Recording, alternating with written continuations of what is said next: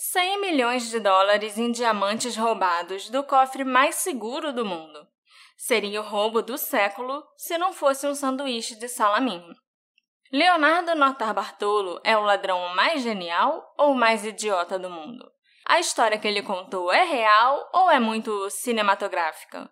Quem mais estava envolvido nesse roubo? E mais importante ainda, onde foram parar os diamantes?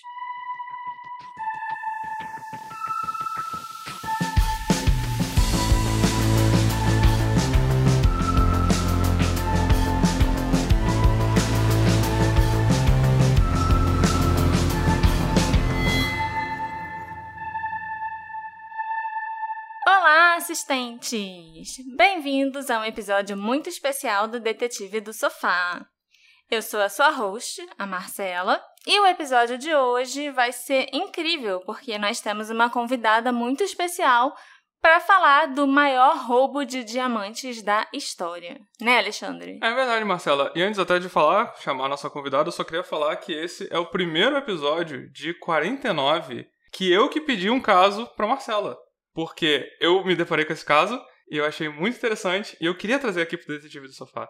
E aí, essa é a primeira vez que realmente a Marcela pesquisou algo porque eu pedi. E eu tô muito feliz por causa disso. Eu só não sei de onde você tirou, que são 49 episódios, a gente ainda vai pra 39, mas tudo bem. Um de 39 foi você que escolheu. Beleza. Então... Ato falho. Ato falho. e aí, para contar essa história, a gente vai contar com a ajuda da Jay do Mundo Freak, que vem aqui explicar muitas coisas do caso pra gente. E eu acho que vai ser muito legal essa participação dela. Oi, pessoal, tudo bem? Calma, eu vou tentar explicar, eu vou dar o meu melhor. Não sei se a gente vai chegar lá, mas assim, pelo que eu pesquisei, eu acho que já dá pra eu assaltar a Tiffany pegar os colarzinhos que eu tanto almejo, fico só vendo as propagandas. Acho que já vai dar.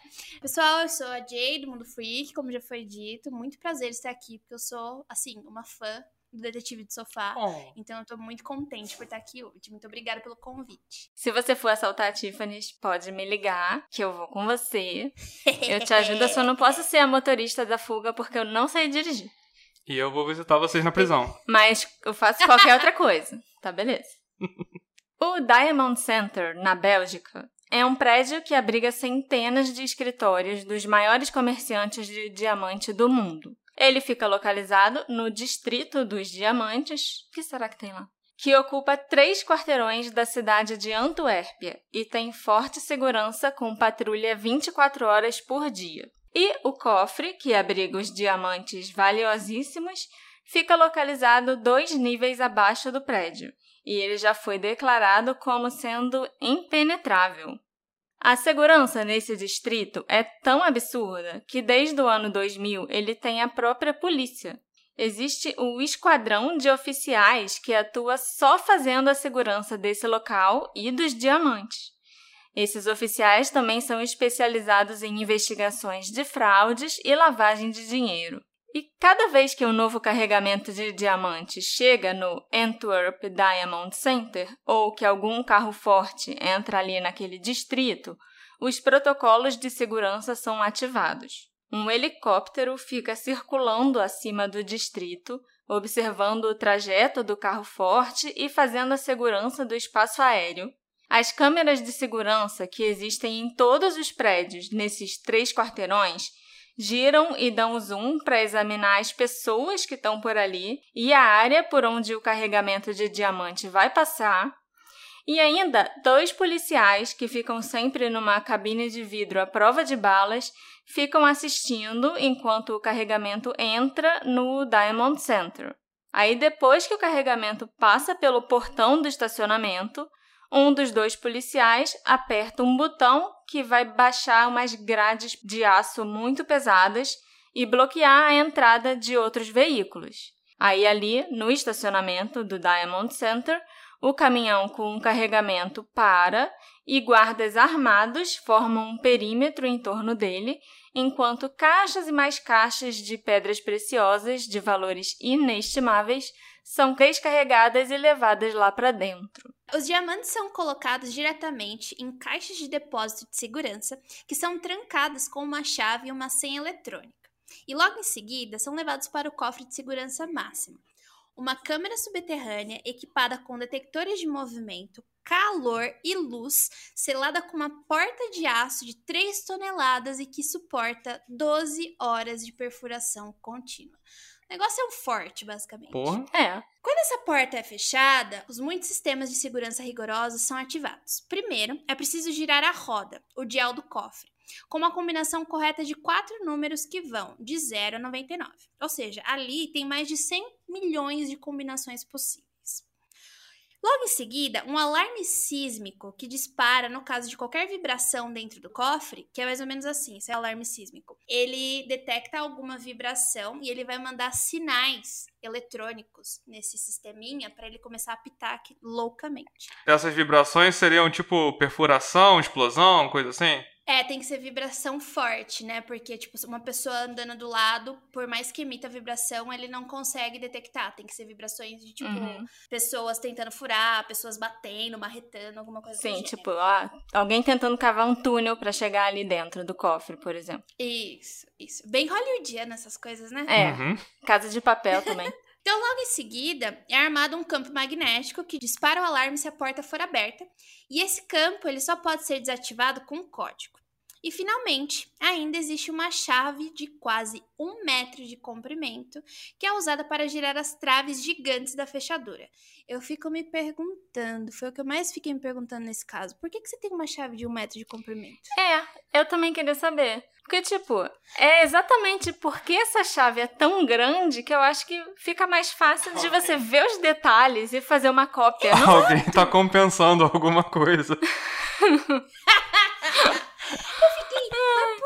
uma chave tão grande, cara? Eu Parece muito aquela coisa que é pra ficar bem na foto, sabe? Tipo, olha, é, esse nosso cofre tem essa chave aqui. Ah, quer ver a chave? Nossa, que chavão, hein? Pô, legal. É, é, não, não, porque deve ser uma coisa até. Tem vários sensores, tem código, então é uma coisa redundante. Me parece algo pra sair na foto. pra chamar atenção. é, tipo. mostrar pros clientes: olha aqui a chave, quer tocar na chave? Ah, mas às vezes também, tipo, é uma fechadura tão grande pra caber aquela chave, será que é mais difícil de você arrombar com um lockpick, Isso que sei eu lá? falar. Eu não sei, eu não, não consegui ver nada sobre isso, mas se algum dos seus ouvintes souber, por favor, Se for chaveiro. conta pra gente, que eu tô curiosa, porque isso me deixou muito intrigada É. e eu não consegui achar uma resposta válida. Eu também fiquei muito curiosa com essa chave gigante. Eu queria até achar uma foto dela, só pra ver como é que é, sabe? É do meu tamanho quase, tem 1,50m. então, agora que eu falei tudo que tá protegendo ali aquele cofre e os diamantes, consequentemente, é, todos esses protocolos de segurança do distrito, juntos, você deve concordar comigo que roubar o Diamond Center é quase impossível, né? Parece. Pelo menos parecia. Mas, na manhã de segunda-feira, no dia 17 de fevereiro de 2003, a segurança do prédio teve uma surpresa bem desagradável. Quando eles chegaram lá embaixo, o cofre estava aberto e mais de 120 caixas de depósito tinham sido esvaziadas, aquelas caixinhas particulares, né, que ficam ali dentro do cofre. Muitas pedras preciosas, joias e dinheiro ainda estavam espalhados pelo chão e o sistema de alarme ainda estava ativado, ainda funcionava como se nada tivesse acontecido. Os ladrões enganaram o sistema, que nem percebeu que o cofre estava sendo roubado. A polícia do Distrito de Diamantes da Antuérpia ficou perplexa. Como alguém pode ter entrado no cofre mais seguro do mundo sem ser pego? E pior ainda, como que com toda aquela segurança, com câmeras, policiais, helicóptero, eles só notaram um roubo na segunda de manhã, quando o roubo, na verdade, aconteceu de sábado para domingo. Demoraram mais de 24 horas para perceber que eles tinham sido assaltados. É o, lo- o local mais seguro do mundo, né? É, Tinha alguém infiltrado, gente. A minha teoria é que tinha alguém infiltrado. com certeza. Esquisito demais. Eu fiquei pensando também exatamente nisso. Será que o prédio ficava completamente vazio, abandonado, sem ninguém vigiando durante os fins de semana? Porque é a única, a única opção, né? Ah, e é isso que você Aí- vai descobrir se você ver alguns vídeos sobre o assunto, alguns vídeos bem superficiais sobre o assunto. Todos vão dizer que o, o assalto foi cometido no- na madrugada de sábado para domingo porque a maioria das pessoas que trabalhavam lá eram judeus e tinha menos chance deles irem trabalhar no sábado. E, ah, pronto. E, ah, pronto. E, assim, e, e, as pessoas só aceitam isso, sabe? E não faz o menor sentido. Então, tenho uma outra teoria relacionada a isso, porque o nosso protagonista, que a gente vai conhecer já já, ele era cliente desse centro aí. Então, eu acho que duas coisas eu acho que tinha algum segurança infiltrado. E dois, é, a questão de código, a questão de, tipo, saber como é que funcionavam as coisas, faz sentido ele saber, porque ele era cliente de lá, né? Então, quando você é cliente de um lugar, você tem que saber como as coisas funcionam para saber se os seus diamantes estão bem é, protegidos. Uhum. Só que, ai, outra coisa que não entra na minha cabeça, por que diabo você vai guardar diamante, cara? Por que? Guarda dinheiro, guarda, uhum. lá, papel. diamante não, barras de ouro também não. É. Não, e, e tem, tem, aquele papo que diamante só tem valor porque o marketing fez ele ter valor. Ele nem é uma coisa tão rara é. assim, né? Não, não é. Tipo, se pegarem uma pedrinha de diamante, por exemplo, acharem, ah, essa daqui é muito pequena, não é bonita e tal, vamos jogar fora. Pô, eles descartam. Porque não dá essa, pra botar num a, brinco, é, não dá pra botar num É, o que negócio. seria, tipo, a maior distribuidora de diamantes do mundo. Eu esqueci o nome dela. Eles botam em blocos de concreto e jogam no fundo do mar. Porque quanto menos diamantes tiver por aí, mais valioso o diamante vai ser. Então eles descartam e jogam fora os diamantes que eles acham que são feinhos e pequenos e que não vale a pena. Ou então esses diamantes vão para a indústria que faz disco de corte para mármore, por Ah, exemplo, tá. que são os Uhum. discos diamantados. Olha aí. Pra cortar piso também tem uma pontinha É. de diamante, né? É, isso aí. Olha. Então, a gente sabe que se a gente for, tipo, pra costa da África, por exemplo, do continente africano, deve ter vários bloquinhos de concreto cheio de diamante lá dentro, no fundo do mar. Já passou? O capitalismo ele é problemático, né? É, e é engraçado que a Marcela falou isso, eu lembrei de- da história da Amazon que taca fogo nos estoques pra evitar o valor ficar barato, sabe? E de- isso acontece também com comida, mas é um problemão porque é ruim você queimar comida e queimar roupa e com tal. certeza. É, o diamante, se você tacar no mar, não tem prejuízo, eu acho, né? É, não tem prejuízo nem valor, porque eu acho que se você ir lá e pegar o, o, o diamante, pelo fato dele ser, tipo, já ter sido descartado, ele não vai ter valor nenhum. Ou seja, é uma pedra. Acabou. Eu comprei um diamante uma vez numa loja de pedra. Achei tão bonitinho e foi tão barato. Caraca, sabe o que eu Olha pensei? lá, Sabe, foi descartado. Sabe o que eu Foi, lembrei é. agora? É, quando eu era criança, tinha aqueles fascículos que vinham pedra. Você comprava uma revistinha, não sei quem vai lembrar disso. Aí vinha um mineral e uma gema, uma pedra, não lembro. Sempre dois vidrinhos.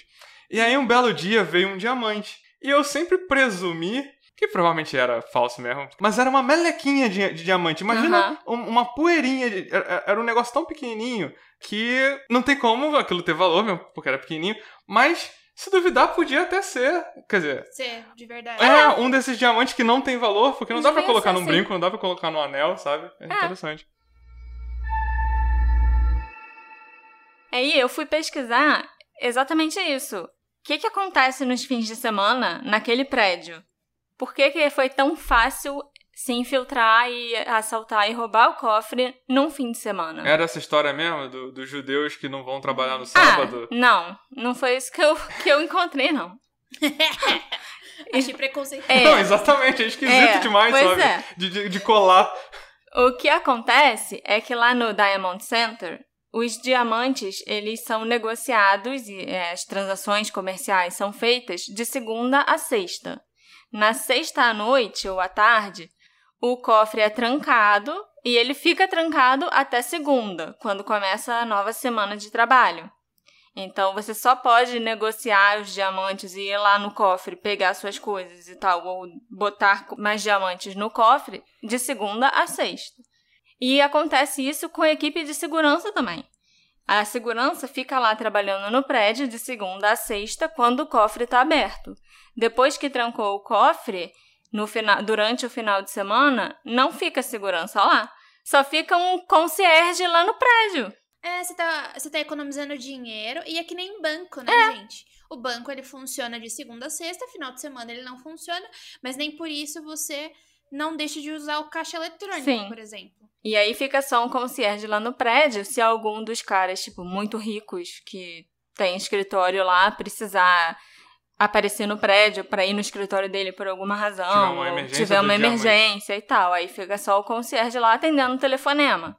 E é lógico que, como o concierge devia ficar de olho né, no prédio e tudo durante o final de semana, ele foi o primeiro a ser interrogado pela polícia depois do roubo. Ele inicialmente falou que ele não viu nem ouviu nada e que o final de semana tinha corrido normalmente, nada de estranho tinha acontecido. Mas depois de algumas horas de interrogatório, o concierge confessou que ele tinha saído no sábado à noite. Ele foi num restaurante para jantar e depois foi num bar, tomou umas bebidas e tal, e voltou para o prédio por volta das três da manhã. E quando ele voltou, ele ainda acabou cochilando. Ele não tinha ideia que, enquanto ele estava fora, os ladrões tinham entrado e, enquanto ele dormia, os ladrões estavam saindo. Isso é engraçado, mas é um pouco suspeito essa história, né? Tá mal contada pra caramba. É, tipo, o dia que o concierge resolveu sair pra balada, pra jantar com os amigos, sei lá, tem, uma, tem um roubo. No horário de uhum. trabalho. Ele foi no restaurante beber, daí ele dormiu, tudo isso no Não. horário de trabalho. E Ai, quem, gente... quem, nunca, às vezes, precisava trabalhar e realmente ligou foda-se e, e, foi embora e, e fingiu que tava trabalhando e não tava. Mas aí no dia que você saiu, é o dia que tudo dá errado, é, é muito conveniente, né? Obviamente que já alguém já falou assim: ah, não tem ninguém aqui, vou sair mais cedo, nada acontece feijoada. Daí você vai fazendo aquilo. É. Vai ter um dia que vai dar problema, Com né? certeza. né? Mas é claro que isso não explicava como os ladrões conseguiram acessar o cofre sem ativar nenhum alarme. O que ficou claro desde o início é que esses caras eles eram realmente profissionais e conheciam o caminho para o cofre com a palma de suas mãos. Eles, inclusive, sabiam o código numérico da porta e conseguiram a chave do cofre do metro. Meu Deus, eu não, consigo. Não é tão difícil de achar, né? É a única chave Exato. de um metro que vai ter no prédio inteiro. Todas as câmeras de segurança pelas quais os ladrões passaram foram cobertas por sacos de lixo pretos. Nenhuma perfuração ou corte foram feitos para acessar o cofre, somente para abrir as caixas de depósitos. Então, não foi feito nenhum barulho no prédio. Os ladrões, eles ainda levaram com eles a fita que estava gravada todos os vídeos de segurança no final do roubo. Aí eu achei esperto da parte deles, né? Opa, vou levar a fitinha para ninguém ver Sim, mas também é suspeito, porque como eles sabiam exatamente onde ficava a sala da segurança, onde ficava a fita que gravava tudo que estava passando nas câmeras, sabe? É, e não presumir que tem um backup. Sei lá. Eu acho que eles estudaram. É, é estranho. Gente, tinha uma chave de um metro, é óbvio. É. Pelo amor de Deus. Só que o mais impressionante disso tudo é que, mesmo assim, depois de terem concluído o roubo perfeito, que com certeza era a parte mais difícil e complexa do plano, os ladrões foram pegos. E eles foram pegos por causa de uma grande bobeira. No dia 16 de fevereiro de 2003, o domingo do roubo, dois homens estavam num carro dirigindo da Bélgica para a Itália. O motorista daquele Peugeot 307 era Leonardo Notar Bartolo. E no banco do carona estava seu amigo Speed. Eles não dormiam há dois dias e estavam iniciando a fuga para a Itália naquela noite de domingo, quando o Speed começou a ter uma crise de ansiedade. Quem, Quem nunca, né? nunca, né? Ainda mais nessa situação. No banco de trás do carro tinham alguns sacos de lixo com as evidências incriminatórias que os dois iam queimar em algum ponto da estrada na França. O Leonardo acabou encontrando um lugar remoto, ainda nas estradinhas da Bélgica, onde ele parou o carro para que o Speed pudesse se acalmar. Ele saiu do carro e foi procurar algum lugar para que eles queimassem as evidências por ali mesmo. O cara estava surtando, né? É. O cara ficou surtando no carro e o Leonardo foi procurar um lugar para queimar os sacos de lixo.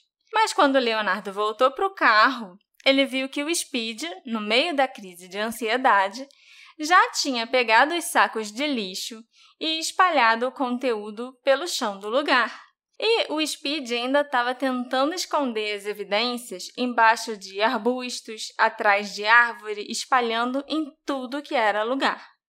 Ele também já tinha pegado as fitas de segurança, os VHS, e ele estava puxando e destruindo os pedaços de fita. Então, ia levar horas para eles conseguirem juntar aquilo tudo de novo e queimar como tinha sido planejado.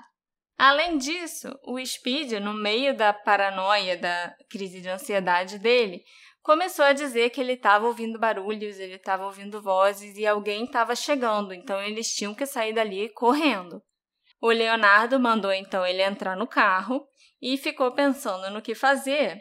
Aí concluiu que, ah, provavelmente ninguém vai encontrar esse lixo aqui na estrada, não. Eles já estavam fugindo mesmo, então até se encontrassem não ia ser nada demais, é só lixo na beira da estrada. Não vai pegar nada. Normal. Aí o Leonardo entrou no carro e os dois continuaram a viagem para a Itália. Infelizmente, aquele pedaço de terra específico onde eles pararam e largaram o lixo tinha dono. E era um dono muito chato, por sinal. O nome dele era August Van Camp, e toda vez que ele encontrava lixo na propriedade, ele ligava para a polícia para reclamar dos jovens e vândalos que danificaram a propriedade dele e pedia que alguém fosse lá investigar. Porque a polícia não tem mais nada para fazer, além de investigar o lixo que encontra na casa das pessoas. E nem, e nem os jovens, né? Porque só tacava. Desculpa. Só... Gente, a, a sorte do, do Leonardo, a sorte que ele teve foi muito grande, cara, de parar exatamente no, no lugar Uhum. do cara chato que chegou a polícia pra nada. Véi, tava, tava escrito É. nas estrelas. Pois é. E os policiais já estavam acostumados com essas ligações. Aí eles sempre falavam para esse cara: "Ah, a gente vai mandar alguém aí para investigar daqui a pouco". Na volta a gente vê É, isso. tipo, na volta a gente compra. Mas eles sempre ignoravam o August, que ficava lá plantado, esperando alguém da polícia investigar o lixo na casa dele e nunca ninguém aparecia.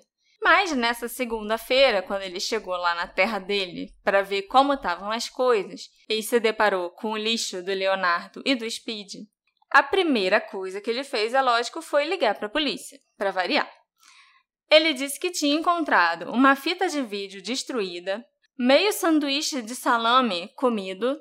Ele ainda especificou que era de salame, então ele mexeu naquela metade de sanduíche largada que estava lá. Ok. Uma garrafa de vinho vazia e alguns envelopes brancos com o nome do Diamond Center gravados. Aí, quando ele falou do Diamond Center, ele conseguiu a atenção da polícia que ele tanto queria nos últimos anos. Os policiais belgas tinham ficado sabendo há algumas horas sobre o roubo dos diamantes e não tinham nenhuma pista até aquele momento. O Sr. August ficou muito satisfeito vendo aquele monte de policiais ali no terreno dele, verificando aquele lixo que ele tinha encontrado, que os vândalos tinham jogado lá. Ele se sentiu muito importante, porque finalmente estavam levando a queixa dele a sério. Inclusive, se eu fosse ele, eu guardava ou imprimia uns envelopes do, do de centro de diamante pra tacar por cima do lixo pra próxima vez que a polícia não ligar. Porque é só assim. É, né? O August é o, o- a velha que acorda às 5 da manhã pra lavar a calçada. É. A polícia também ficou muito satisfeita pela primeira vez do Sr. August ter ligado para reclamar do lixo. Entre os papéis que foram encontrados no local, tinha uma nota fiscal com o nome do Leonardo Notar Bartolo. A nota era referente à compra de vários equipamentos de segurança e vigilância. Também tinha um cartão de visitas com o nome de Elio Denorio, um italiano especialista em eletrônica que já tinha sido associado a diversos roubos no país. E a última pista importante foi, adivinha, o sanduíche de salaminho. Quem diria, né? A polícia rastreou a loja onde o salaminho foi comprado, pediu as imagens de segurança e descobriu quem era o comprador de todo aquele salame. Era Ferdinando Finuto, um outro ladrão italiano que também era famosinho. E assim o caso começou a se desenrolar e a polícia identificou os ladrões de diamantes.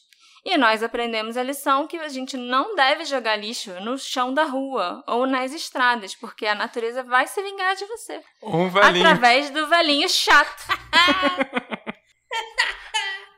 Ou seja, Coma, não deixe seu sanduichinho pela metade também. Não é legal deixar comida sobrando no prato, Não, tá? e é interessante porque, de novo, eu primeira vez que eu tive contato com esse caso foi nos videozinhos bem superficiais. E, no- e nos vídeos eles meio que falam que foi o sanduíche que, fez, que pegou o Leonardo Norton Battle. Não, não foi o sanduíche. Sim, a história do sanduíche é muito tipo. Era um, san- era um salame muito específico que só existia naquela lojinha. E eu ficava, mano, era só sanduíche. Não, eu pensando, eles tiveram DNA do sanduíche, mas como já tinha um DNA do cara, como que chegaram no cara pelo sanduíche? E não, e tem uma coisa muito mais importante, tinha uma nota fiscal com o nome dele. O sanduíche é, É. uma alegoria, é, uma- é um detalhe. É, e que até levou a outra pessoa, não foi nem a ele É. que o sanduíche levou, né? Leonardo Notar Bartolo nunca disse nada para a polícia em nenhum dos interrogatórios. Mas, por causa das evidências contra ele, o Leonardo foi julgado e sentenciado a 10 anos de prisão. Foi só em 2009 que ele concordou em conversar com um jornalista chamado Joshua Davis e contou a versão dele de como aquele roubo foi executado. Aí a gente vai te contar os detalhes agora. Ele esperou seis anos pra contar, né? É. A história oficial é que o Nor Notar Bartolo, meu Deus, esse nome. Se fosse Norta Bartolo, era mais fácil. Chama ele de Leozinho. Leozinho É. salame. Pô, pior que É. eu adoro o Norton Bartolo. Eu acho o nome muito fantástico. É muito Aham. R, velho. E ainda mais eu que tô aqui em Campinas. É Norta Bartolo, entendeu? O Leozinho abriu uma joalheria em Turim, na Itália, o que as autoridades concordam que foi uma forma cautelosa de ter acesso a uma indústria privilegiada e roubar todos os colegas vendedores de joias.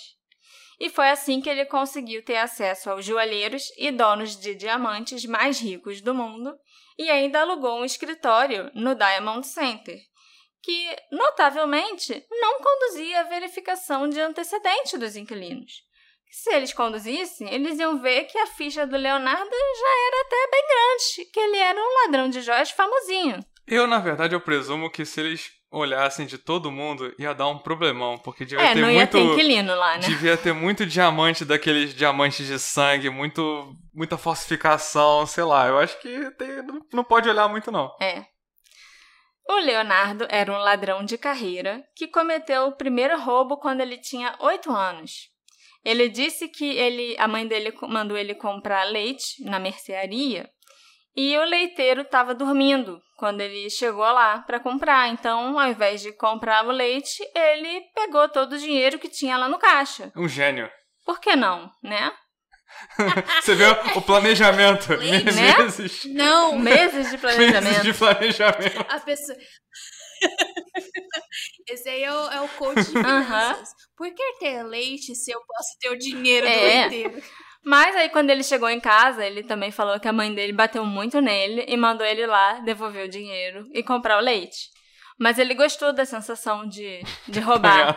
Não, de roubar.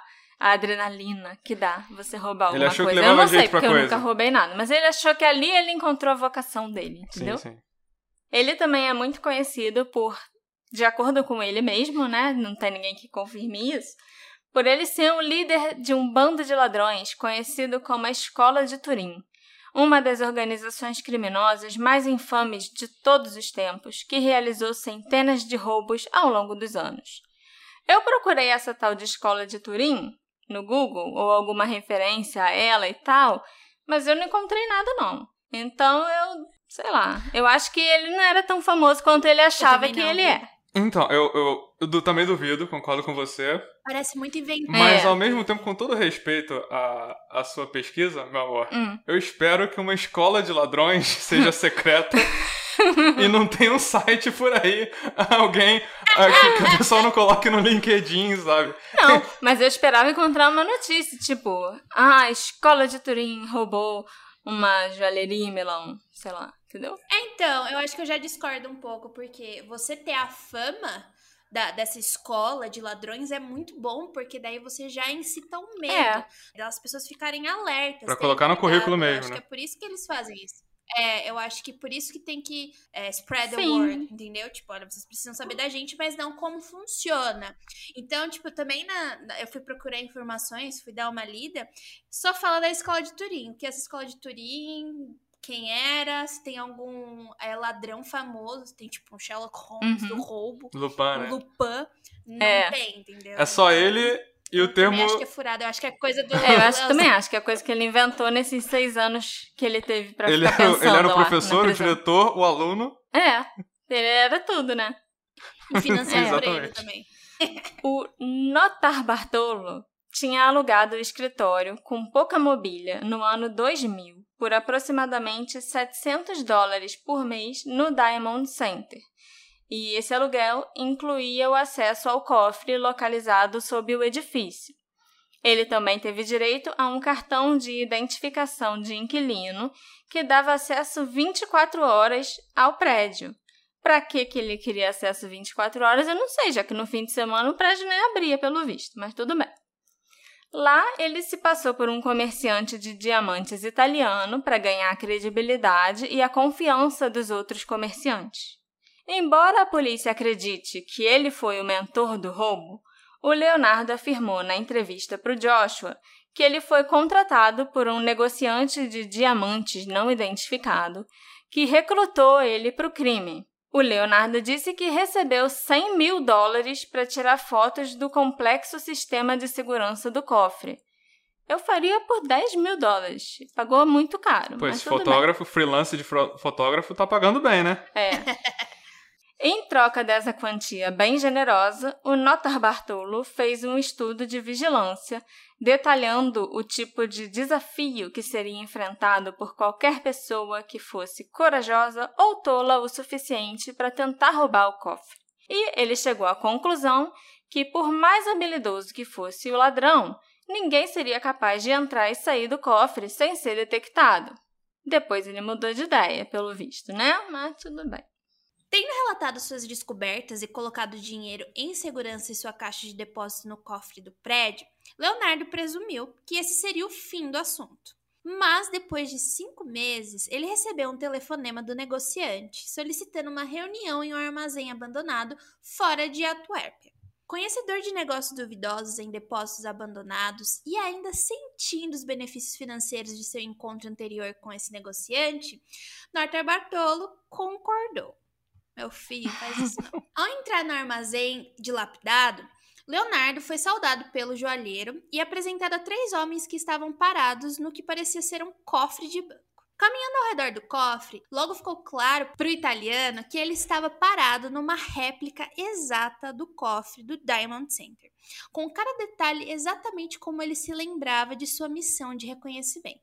O joalheiro então começou a falar com Leonardo sobre como ele e sua equipe planejavam invadir o verdadeiro cofre do prédio. Para cada pergunta ou dúvida que Leonardo tinha, o negociante tinha uma solução engenhosa. O diário do cofre, com um milhão de combinações possíveis, tudo que eles precisavam era de uma câmera escondida. Os sensores de calor, luz e movimento? Fácil.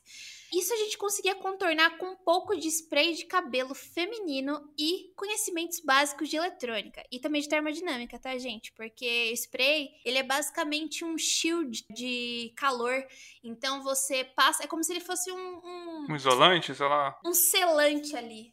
A chave gigante? Tarefa fácil pro rei das chaves. Era só copiar. O George Clooney precisava de 11 homens para roubar o Belágio, mas pelo visto o negociante só precisava de 4 para invadir o cofre mais seguro do mundo. O spray de cabelo eu posso comprovar, porque na minha festa de 15 anos eu resolvi cachear o meu cabelo. O meu cabelo é muito liso. Então, para ele ficar cacheado, como eu queria, super diferente naquele dia, né? Teve que botar tanto spray de cabelo, mas tanto spray, que eu fiquei uma semana de cabelo cacheado, mesmo tentando lavar o cabelo todos os dias. Mas a água batia e, tipo, ela nem entrava direito no cabelo, entendeu? De tanto spray. Então eu fiquei com aquele cabelo duro e cacheado por muito né? tempo. Dava pra botar um sensor dentro também e nada ia pegar Nada nada. ia acontecer. O cabelo da Marcela virou basicamente um cofre. Sim. cara. Não entrava nada ali. Esse cabelo aí, basicamente. Impenetrável. Não, e eu me tá- achei linda naquele dia. Hoje E- em dia eu olho as fotos e me arrependo Não, absurdamente. você tá falando de, de- do seu penteado, Ah, daqui a pouco não. você vai ser obrigado a postar no Instagram essa foto aí no- nas imagens do, do episódio. Eu posto, não tem problema, não. Eu quero ver agora. Posto lá nos stories uma imagem só do penteado, sem mostrar minha cara, porque eu fiquei ridícula com aquele cabelo. Ai, não. Ah, Pensa que na época ficou bonito. Ficou. tipo, As pessoas elogiaram, pelo menos, né? Na minha frente, elas elogiaram. Ai, meu Deus. Leonardo concordou com o roubo supostamente com a condição de poder trazer um de seus homens para participar também. O joalheiro concordou e foi assim que Speed se juntou ao grupo e cagou o final do plano inteirinho. Eu ficaria muito puta com o Leonardo por ele ter trazido esse cara para participar. Mas veja bem, né? Tinha que levar o. Sabe aquele irmão mais novo? Sei, levar, eu- Só pra ter certeza. Ele tá, a vida tá difícil pra ele, ele precisa de um trabalho, né? Você tem que dar uma oportunidade. O roubo, então, seria realizado por uma equipe de cinco homens liderada por Leonardo Norta Bartolo, o ladrão profissional que era hábil em manipulação social. Além dele, do amigo Speed, a equipe consistia em três outros membros, a quem Leonardo chama por pseudônimos, assim como Speed. Provavelmente Speed era um pseudônimo de Pietro Tavano. Os outros três eram o Monstro, o Gênio e o Rei das Chaves. O monstro era um homem alto e musculoso que era aparentemente um especialista em fechaduras, além de ser eletricista, mecânico e motorista. Ele também era muito forte. Provavelmente o pseudônimo de Ferdinando Finotto, que ganhou esse apelido porque ele era um monstro em tudo que ele fazia. Eu nunca entendi, só um adendo, que eu nunca entendi o apelido do Speed. Nunca foi explicado. Tipo, ele não era rápido. E ele também não era quem ia dirigir o carro da fuga. Sei lá.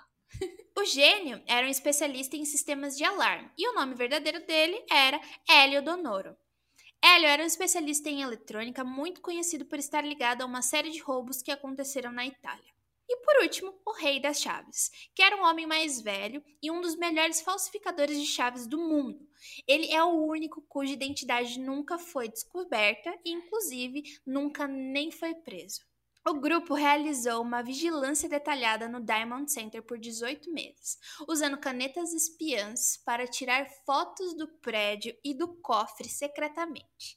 A câmera da caneta conseguia armazenar até 100 imagens em alta resolução. Essas imagens foram utilizadas para construir a réplica do cofre e para planejar a entrada e saída do roubo. Eu não fazia ideia que as câmeras de canetas espiãs eram boas assim. Para mim, isso é coisa de 007. Alta resolução pra 2003 não é a alta resolução que a gente pensa hoje. E, e uma caneta espiã que não tem flash, não Muito. tem. Como é que era essa alta Devia resolução? ter uma qualidade de TechPix, a caneta espião. E era uma porcaria aquela TechPix. E com aquelas imagens eles fizeram tudo? Réplica do, do cofre, réplica da E- chave? Sim, como você vai fazer uma réplica? Imagina quanto custou pra fazer uma réplica daquele cofre. Uns 20 milhões já foram gastos só fazendo essa réplica, pelo menos, né? Porque era porta de 3 toneladas. E um monte de caixinha também toda. Tipo, Não. com um alarme, com não sei o que, com código. E já que você falou de dinheiro, uma coisa que me chama atenção é que eles ficaram 18 meses pagando o aluguel de um lugar chamado de Distrito do Diamante, sabe? Deve ser, deve ser quase o aluguel de uma loja no Barra Shopping, entendeu? Porque você vai ficar pagando aluguel a 700 dólares, né? É. Por um plano que você não sabe se esse investimento vai dar retorno. E era um buraco negro de dinheiro.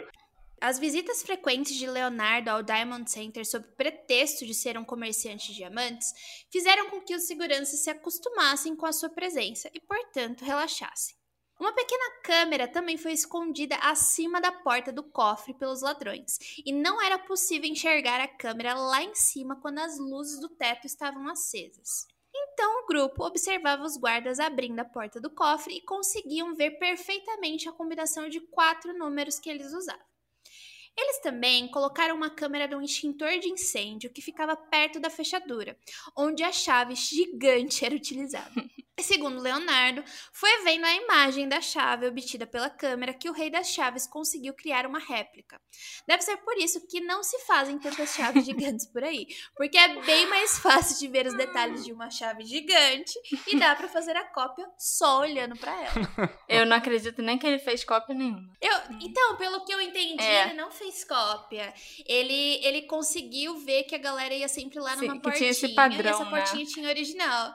É, daí ele falou assim: ah, mano, eu vou fazer cópia de nada, pega o original. Não, mas é engraçado que é, se você for pegar uma chave e fazer cópia, você tem que levar a sua chave pro chaveiro. E aí. Ah, mas ele era foda. Ele era o Mas rei, ele era o da, rei da chave. chave. Você já foi no, no rei da chave fazer cópia da sua chave? Se eu procurar no Google agora, eu, eu, eu, eu acho uma barraquinha de chaveiro chamado Rei da Chave. e aí, você tem que levar a sua chave. Se for chave tetra, eu tenho que levar a fechadura pra garantir que ele vai conseguir testar e ver se funciona mesmo. Então, assim, eu acho bem difícil Sim. esse papo de fazer uma cópia da chave olhando. É. Uma coisa que eu achei estranho também é que ele explica, o Leonardo nessa entrevista, ele explicou várias coisas, né? Ele deu vários detalhes de como várias coisas foram feitas no plano.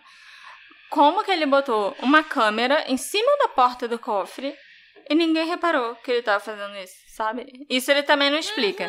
E uma outra câmera no extintor de incêndio. E ninguém nota que tem duas câmeras lá escondidas na porta do cofre, praticamente. E essas câmeras a polícia nunca achou. Não, nunca achou. E também, tipo, o cara vai o quê? Vai estender a mão, enfiar a câmera lá na porta e ninguém vai estar prestando atenção que ele fez isso? Gente, é por isso que eu acho que tinha um segurança Sim. infiltrado. Não é possível. Não é possível. Não, é, o negócio da chave, deles terem usado a original, e o negócio das câmeras de lá dentro, não é possível que ninguém tenha visto É. nada. Não, não cola. Também acho.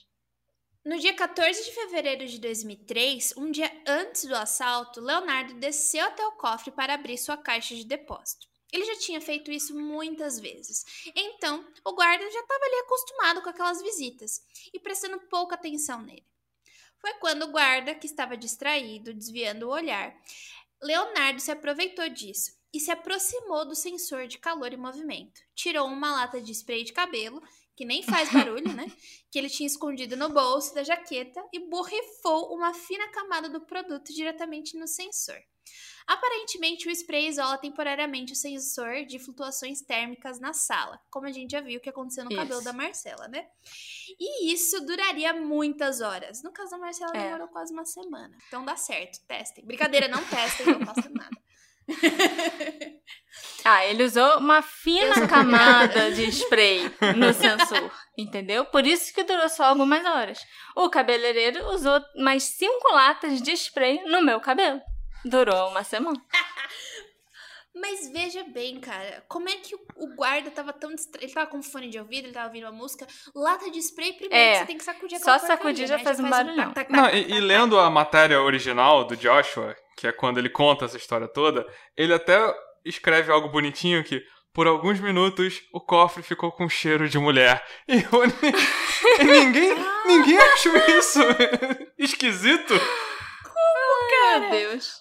E não, eu acho que não tem spray de cabelo que não tenha cheiro. Tem cheiro. Tem, tem muito como. cheiro. É um cheiro ruim. É, mas é engraçado que assim, é, tem foto do, Do sensor. meio que coberto, que ele ficou meio amarelado, né? Que eu ah, não sei nem se foi uma fina camada, porque o negócio ficou meio amarelado ali. Então, assim, me parece que realmente isso aconteceu. Ele realmente tacou spray no, no- nesses sensores. É, mas faz sentido sim, porque ele serve como protetor térmico, literalmente. Então, a física tá, tá dando um yes nessa, nessa parte. Depois de borrifar o spray, Leonardo mexeu na caixa de depósito dele, depois guardou ela de volta. Agradeceu o guarda e foi embora. A fase 1 do plano tinha sido concluída. Na noite seguinte, sábado, 15 de fevereiro de 2003, os ladrões começaram um roubo. Na calada da noite, Leonardo Notar Bartolo levou a equipe a um prédio comercial que ficava atrás do Diamond Center e compartilhava um jardim privado com o local. Lá, o rei das chaves arrombou a porta desse prédio vazio e eles entraram. Tá aí o que, que o rei das chaves fez. Tá explicado por que, que ele tinha que ir. O Leonardo ficou no carro vigiando a movimentação e monitorando o rádio da polícia.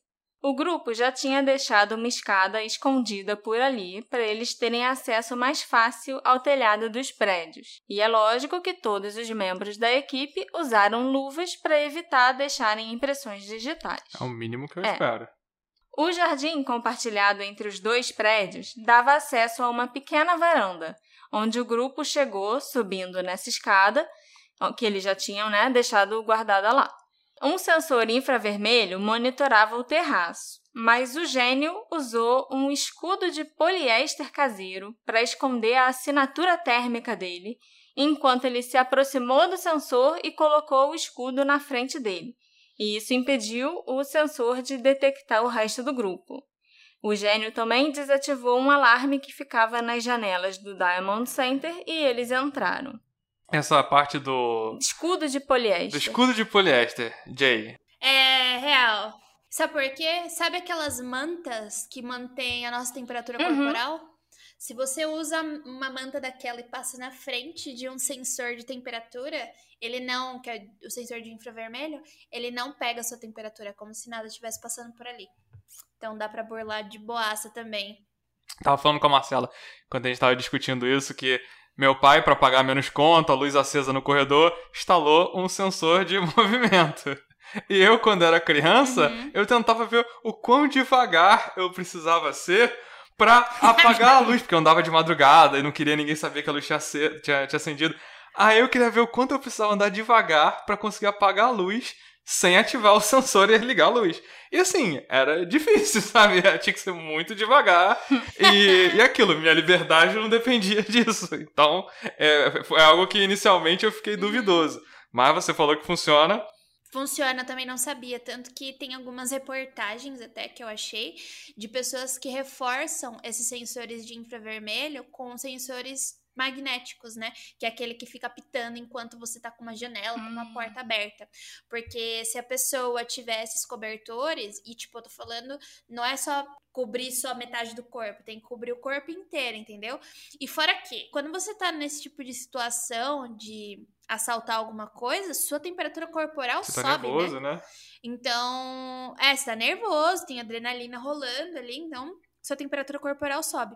Só que esses caras, eles já roubam há muito tempo, né? Uhum. Então, eu não acho que, tipo, eles estavam tão Uhum. tirando o Speed.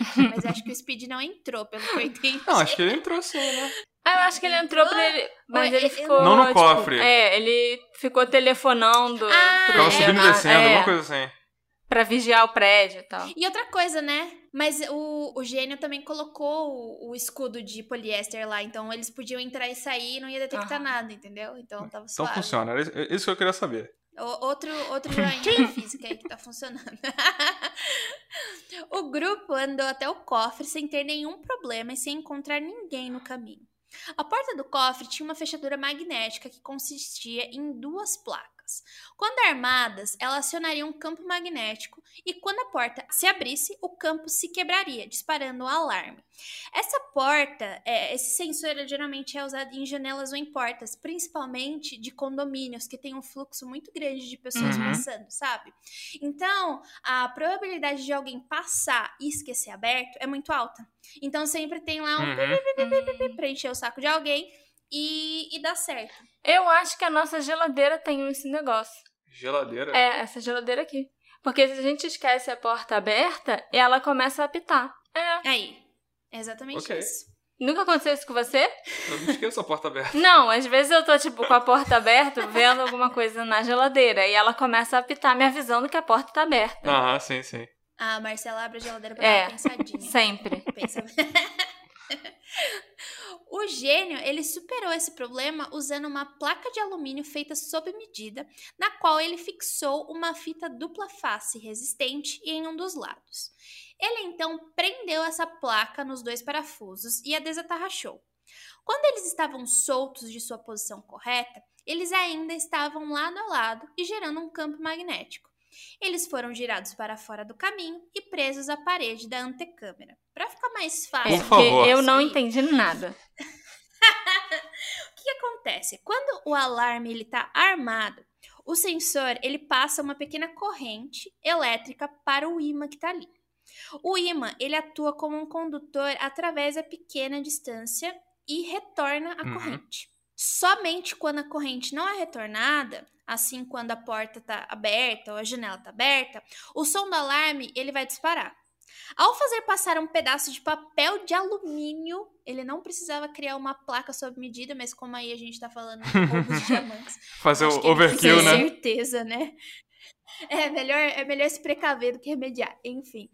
É, se você passa qualquer coisa que seja feita de alumínio por meio dessa brecha aí, da porta da janela, o alarme ele não vai soar, porque é como se a porta ou se a janela não tivesse sido aberta.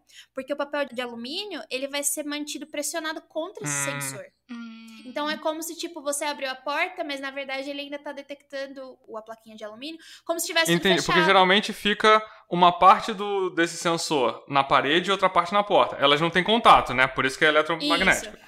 Só que aí Isso. Uhum. você tá falando que daria até pra ter colocado um papel de alumínio entre esses. Entre a parte que não tem contato. É, porque assim, te- tem uma brechazinha de, sei lá, eu acho que não é de metros, eu acho que é de centímetros. 30 centímetros no máximo deve ser. Porque, por exemplo, são portas e janelas, a porta deve abrir menos de um Uhum. metro, eu acho. Então, se você coloca uma plaquinha, é como se você substituísse, entendeu? Tipo, tá, tá lá a placa, daí você coloca na frente dessa plaquinha um outro plaquinha de alumínio. Daí, quando você abrir a porta, que é o momento que sairia essa placa de trás, tá lá a plaquinha de alumínio substituindo a placa que seria a, a Uhum. janela, que estaria na janela. Então, é super dá pra fazer também. Mas o que ele fez. Se eu entendi melhor, o que ele fez foi. Ele pegou uma chapa de, de, de metal, né? E meio que arrancou tudo de uma vez. Isso. É, Foi isso que, eu, que meio que eu entendi. E aí, e a minha dúvida era mais ou menos essa, que pelo jeito, pelo jeito é mais simples do que eu imaginava, mas assim, ele arrancou os sensores eletromagnéticos de uma porta de metal. Então, eu imaginava que, sei lá, talvez só a porta, a falta da porta o sensor ia sentir, entendeu? Por isso que eu não tinha entendido. Não, não, ele não arrancou a porta, ele só tirou a plaquinha, ele desatarrachou a- Uhum. a, a plaquinha. Ele colocou uma nova, ele vai prender essa placa com Uhum. dois paraf- nos dois parafusos e, tipo, vai desatarrachar Sim. o outro. E já era. Daí, tipo, vai ficar uma plaquinha lá no lugar da. E o sensor fica achando que tá tudo estar, certo. Porque senão É. ia apitar. O Rei das Chaves usou as imagens de vídeo para fazer uma cópia da chave do cofre, como eu falei Mentira. pra vocês. Não usou nada. Mas durante nada. o roubo, não fez. Ele já tinha notado que os guardas sempre costumavam visitar uma salinha pouco antes de abrir a porta. E é óbvio que o mundo vai ser dominado pelos preguiçosos, né? Porque se você repara um bagulho desse, você não vai ter o trabalho de fazer Uhum. uma chave. Você vai lá ver o que, que tem na salinha. Então ele foi lá e ele viu que, de fato, a chave original ficava lá dentro. Então, o que, que ele decidiu? Ele decidiu já usar a chave original mesmo, porque isso garantiria que os fabricantes do cofre não iam perceber que a chave tinha sido duplicada. Isso ou essa história toda de copiar a chave, só olhando pra ela a gente já vê que, meu Deus. Não, e esse era o único trabalho do rei da chave. Dele Então, assim, ele lá e nada era a mesma coisa. é a mesma coisa. Ai, meu Deus, gente. Não, não, não faz. E o que, que ele fez com essa chave, com essa cópia da chave Jogou depois? fora depois. Sabe? Porque não, não- não apareceu, não foi encontrada. Entendeu? Pois é. Muita É, coisa pra foi mim, essa, É. é, pra mim, essa história do, do Rei das Chaves tá muito mal contada, sabe? Parece tudo relacionado a esse personagem, parece invenção. Pra mim.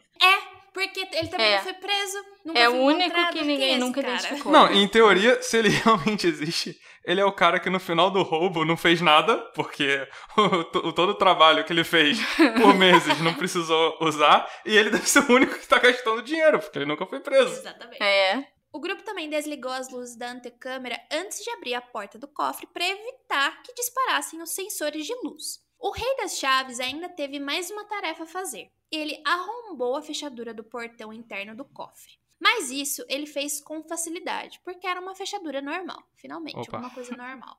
Aí chegou a vez do monstro trabalhar. Ele foi andando no escuro até o meio da sala, coisa que ele já tinha praticado na réplica do cofre e já sabia até quantos passos ele tinha que dar para chegar onde ele precisava, que eram exatamente 11 passos. Nossa. O monstro alcançou o teto e empurrou um painel, onde estavam localizados os fios de entrada e saída do sistema de segurança. Um pulso elétrico era emitido ao longo desses fios e, se algum sensor fosse acionado ou quebrado, o circuito se quebraria e dispararia um alarme. O monstro então retirou cuidadosamente o revestimento plástico dos fios, deixando eles descapados, e anexou um pedaço de fio novo à fiação de cobre exposta, redirecionando o circuito e garantindo que seria irrelevante se os sensores estivessem desarmados. Essa parte, por incrível que pareça, eu entendo porque eu tenho formação de técnico de eletrônica. Fica aí essa, essa informação. mas, mas para quem não, para quem não manja, não tem essa formação, basicamente é mais ou menos a parte dos sensores, o que eles fizeram foi dar curto nos sensores. Então, quando o circuito, a própria Jay explicou que quando o sensor detecta alguma coisa, ele rompe o circuito. E o que eles fizeram foi passar um fio direto. Então, o circuito nunca é rompido porque ele passou um fio direto ali entre os contatos que passariam os sensores. Então, a partir daquele momento, se tivesse luz, se tivesse calor, se acontecesse o que acontecesse, é, mesmo que o sensor pegasse, não ia acontecer nada, porque aquilo ali tudo estava em curto, não ia funcionar. Hum, Olha aí. Olha ponto só. pra mim. Já os sensores de calor foram cegados com caixas de isopores, que são é, isolantes térmicos, e os sensores de luz com fita adesiva. Os homens trabalharam na escuridão, tendo memorizado o layout do cofre. Ocasionalmente, eles acendiam as lanternas por um breve momento para posicionar a furadeira que eles levaram sobre caixas de depósitos para conseguir arrombá-las.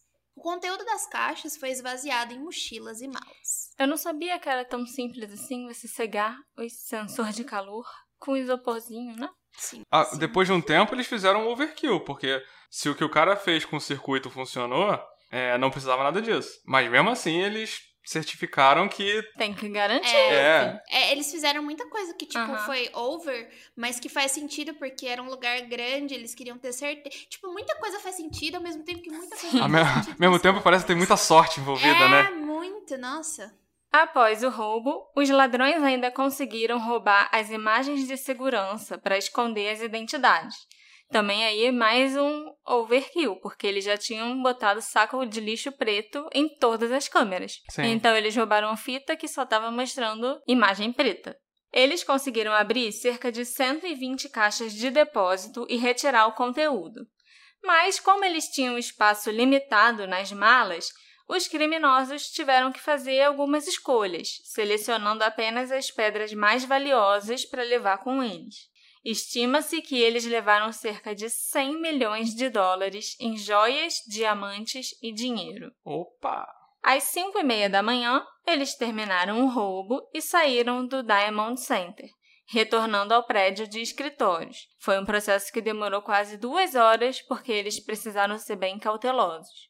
Eles então colocaram as malas no carro do Leonardo, que foi para o apartamento dele, enquanto os quatro ladrões tiveram que ir a pé para lá, porque o Leonardo, além de não contribuir em nada, né, lá dentro, nem entrou para roubar, ficou só sentado no carro, nem deu uma carona para os quatro amigos depois. As pessoas fazem o esforço todo e ainda têm que andar a pé. Depois de se reunirem na casa do Leonardo por poucas horas, os cinco assaltantes deixaram o local em veículos separados. O plano era que eles se reunissem novamente em Milão para dividirem o saque.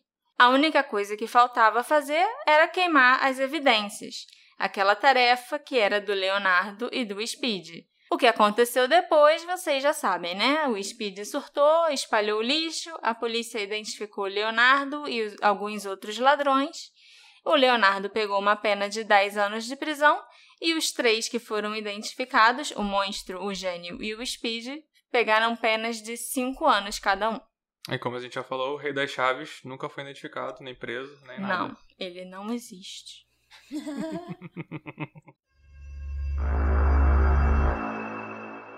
Em 2009, quando deu a entrevista para o Joshua Davis, o Leonardo disse que o roubo, na verdade, não tinha sido ideia dele, e sim uma fraude de seguro planejada pelo negociante de diamantes misterioso que contatou o grupo italiano para o trabalho.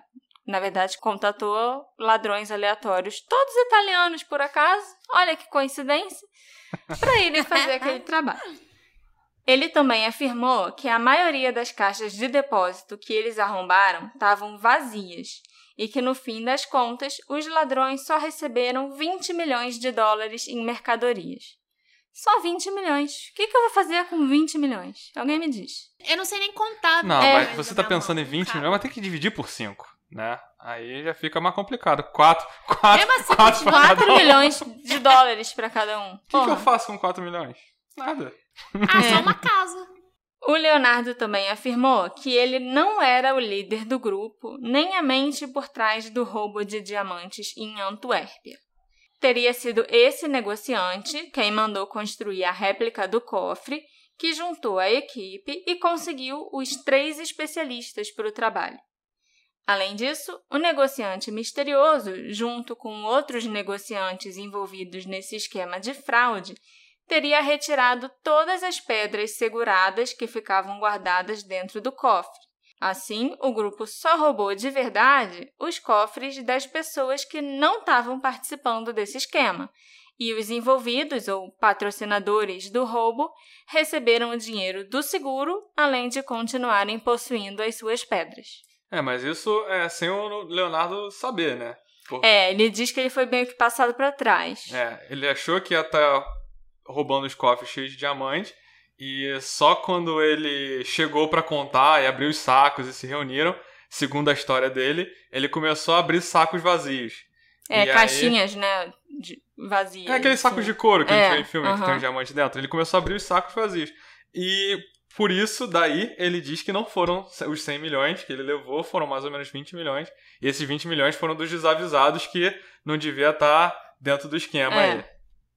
Ele também falou que eles ficaram, que eles tinham marcado depois de encontrar com o negociante. E ficaram lá os Esperando. cinco esperando, esperando, esperando, e o cara nunca apareceu. Óbvio, né? Tudo errado. É, né? o, Tudo o, errado. o cara Tudo que é pra nada ser o, o maior conman da história, o vigarista, passa todo mundo na conversa, foi passado pra trás, assim, sabe? Então, né? E é ele que tava na escola Ele- de tudo. É. Ele que foi lá e conseguiu tirar foto de tudo pra que eles conseguissem fazer uma réplica pra estudar o, o local. Mano, não faz muito sentido ele ter sido passado pra trás. Essa história é Sim. muito mais contada. E é, é porque, no fundo, no fundo, eu acho que ele contou uma história diminuindo muito a participação dele e usando as meias verdades, sabe? As evidências que a polícia encontrou, ele foi é, incluindo na história dele, mas muita coisa aí eu acreditava que era fantasia. Inclusive a questão do alarme. Até por isso que eu chamei a, Jane aqui, porque assim, não- essas histórias. Não é possível que o, o alarme de última geração, o cara foi com um saco plástico, foi com um- uma caixa de isopor de Caixa de cerveja. isopor de E cerveja. foi burlando. E foi, e foi burlando. Eu eu não conseguia, eu não conseguia acreditar nisso, de verdade. Mas tamo aí, a Jay falou que tudo, tudo isso bate, entendeu? Mas ainda tem um monte de coisa que eu não consigo aceitar. Eu fui olhar no Google Scholar pra ver se tava certo. Eu fui procurar artigo científico pra ver se tava certo mesmo. Porque eu também li e deu. Ah, não, gente, não é possível. E pior que é possível sim. Que esse roubo tem todos os sinais de ser um trabalho interno, eu acho que ninguém pode negar. Inclusive, essa foi a primeira suspeita que a segurança e a polícia do distrito tiveram. Afinal, os ladrões conheciam muito bem o prédio, o cofre, eles tinham as senhas, a chave e até a posição das câmeras e onde conseguir a fita das gravações das câmeras de segurança, eles sabiam. Mas será que o negociante, que só trabalhava e alugava uma sala naquele prédio, teria como saber de todos esses detalhes? Tem muito mais chance, pelo menos eu acho, do concierge, né, coitado que tinha saído para jantar naquela noite, Convenientemente. ou de algum dos seguranças ter ajudado ou facilitado o roubo do que um negociante ter tido todo esse trabalho de, inclusive, construir uma réplica do cofre, que deve ter custado alguns milhões, para fraudar o seguro. Tem formas bem mais simples de fraudar o seguro. Taca gente. fogo. Toca fogo. é, uma, é uma solução simples. Não deixa tanta coisa É. trás, né? Gostei dessa solução. A maioria dos cofres ali no Diamond Center é alugada pelos negociantes de diamantes, polidores e donos de joalheria que trabalham nos escritórios daquele prédio. Só uma fração deles fica disponível para ser alugada por estranhos. As estimativas sugerem que as caixas de depósito esvaziadas pertenciam a 70 indivíduos ou organizações e todos os proprietários daquelas caixas foram interrogados nas semanas e até meses após o roubo, assim como todas as pessoas que trabalhavam no prédio. Eles realmente queriam descobrir quem podia ter ajudado no roubo, mas o Leonardo nunca deu o nome de ninguém, nem para a polícia, nem para o Josh. Todos aqueles nomes a polícia descobriu sozinha. Parabéns. Trabalhando, é. Menos o, o Keymaker. Keymaker e nem as câmeras que tinha É. colocado lá dentro Aquelas do lugar. câmeras pra mim é a coisa mais idiota, meu Deus do céu. Não, mas aí que tá. é- é- faz parte da, do. Por que que eu desconfio da história, entendeu? É, é mais fácil ele ter botado uma câmera na frente do cofre, ninguém nunca reparou. E com essas câmeras ele conseguiu uma cópia da chave e saber o código, que tinha um teclado gigante e tudo mais. Ou é mais provável que alguém deu o código pra eles e alguém deu a localização da chave, entendeu? E que alguém, e não só isso, e que alguém foi permissivo pra eles Sim. entrarem e saírem, porque eu acredito sim que eles conseguiram burlar alguns sensores de fato, mas assim, pegar o código, é, colocar câmera que nunca acharam, é, o concierge não viu nem entrar nem sair, tinha alguém infiltrado no centro de diamantes e que ele não queria Sim, sim. implicar. Sim, com certeza. Entendeu? Posteriormente, a polícia encontrou alguns diamantes pequenos no apartamento do Notar Bartolo, junto com registros de celular e outros papéis e documentos que ligavam ele ao prédio e ao roubo dos diamantes. É lógico que o que eles encontraram eram só alguns restos de diamante, sabe? Que se duvidar iam até ser jogados fora. Diamantes pequenos e de pouco valor em comparação a tudo mais que foi roubado. Os diamantes sumiram completamente. Nada do que foi roubado naquele dia de fevereiro de 2003 foi encontrado, além daquelas evidências no apartamento do Leonardo e do lixo na estrada. Então, onde estão os diamantes e o dinheiro roubado? Quem tem esse dinheiro todo e esses diamantes valiosos nesse momento, sabe? Será que alguém tá por aí, já ficou rico e tá gastando dinheiro desse roubo? Será que o, é o rei das chaves que tá fazendo isso? Eu tenho uma pergunta. Será que é, esses, esses diamantes aí, eles não têm, tipo, um- uma série, um código? Porque, por exemplo, se você rouba dinheiro em determinado banco, você consegue ver qual é a Uhum. série do dinheiro, onde esse, esse dinheiro tá e etc. Cês- é, Isso que eu ia perguntar, porque eu realmente não sei. Tem alguma política em relação a pedras valiosas? Quando essas pedras são registradas e tudo direitinho, quando acontece no comércio né, legal de diamantes, todas as pedras têm um certificado. Tem lá falando, dão um nome para pedra, que todas as, todos os diamantes têm um nome, até nome de pessoa mesmo. Hum? Ok. E Ai, É. coloca meu nome. E fala lá quanto ele pesa, como é o polimento dele e quantos quilates ele tem, e o valor Mas estimado. certificado tudo. que é vai um do lado, né? certificado, exatamente. Não tá gravado no diamante. Não, não tá Uhum. gra... Eu acho que não fica gravado no diamante, não. Mas os diamantes que fazem parte do comércio ilegal, eles não têm nada disso. Mas daí como é que você vende? Tipo, como é que você ganha dinheiro disso se eles são ilegais? Se não tá girando no, no comércio mesmo? Eles têm valor mesmo Tem. assim? Se eles forem grandes e tal, eles têm. Até porque, até nesse Uhum. prédio, assim, no comércio de diamantes em geral, eu descobri que, tipo, 75% dos diamantes que são negociados, assim, pelos joalheiros e tal, são ilegais.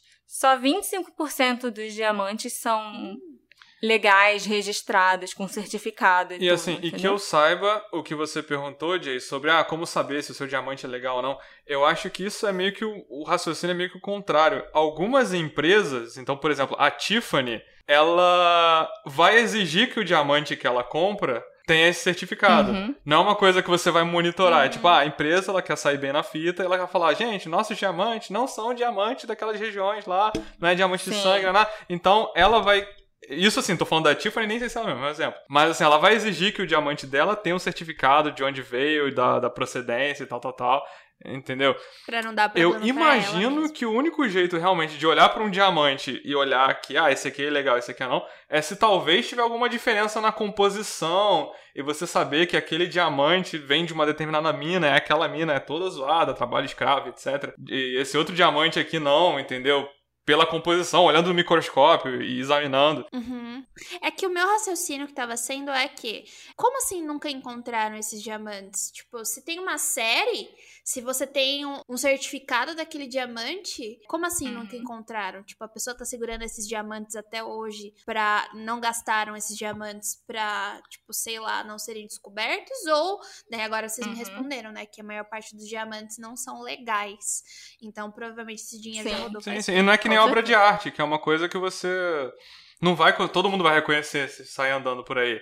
Entendeu? O diamante, ele talvez até perca o valor, porque não está sendo vendido legalmente, mas continua tendo um valor bem grande, eu imagino, e deve circular com facilidade. Uhum. É. Circula com bastante facilidade mesmo. Ah, tá. Agora fez um pouco mais sentido pra mim, porque. Putz, onde foi parar esse dinheiro todo, cara? Porque por mais que eles não tenham roubado os próprios cofres e os, os cofres principais, Uhum. né? Só foram os cofres mais adjacentes, é dinheiro pra um cacete. E o nosso querido Leozinho do salame não recebeu muita coisa, É. né? Então. complexo. É, porque os quatro que foram presos, o Norta Bartolo, o Speed, o Gênio e o Monstro, eles já estão todos fora da prisão já há muitos anos.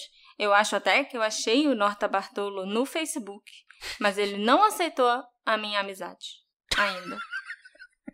Mas eles todos continuam vivendo a vida normal deles. Nenhum deles comprou nada caro. Ninguém ficou rico, eles estão moram nas mesmas casas que eles moravam antes, têm a mesma rotina. Mas e assim, eu acho que todos eles também são vigiados constantemente pela Interpol e pelas É, polícias federais dos países da Europa. Que se encontrar um batedor de carteira pra tomar café, isso vai dar algum alerta Sim, em alguma delegacia é. de polícia, sabe? Esses caras, a, a carreira criminosa deles, eu suspeito que acabou. Então vai ser difícil circular e pegar esse dinheiro, sei lá, nem imagino. Qual a vantagem de você roubar tanto dinheiro e agora você não poder nem gastar? Eles vão Muito descobrir triste agora isso. Então, qual é a vantagem de fazer isso. Uma das coisas que vão fazer um filme dessa situação toda. Vamos ver se vai ter uma vantagem Ai, melhor do que.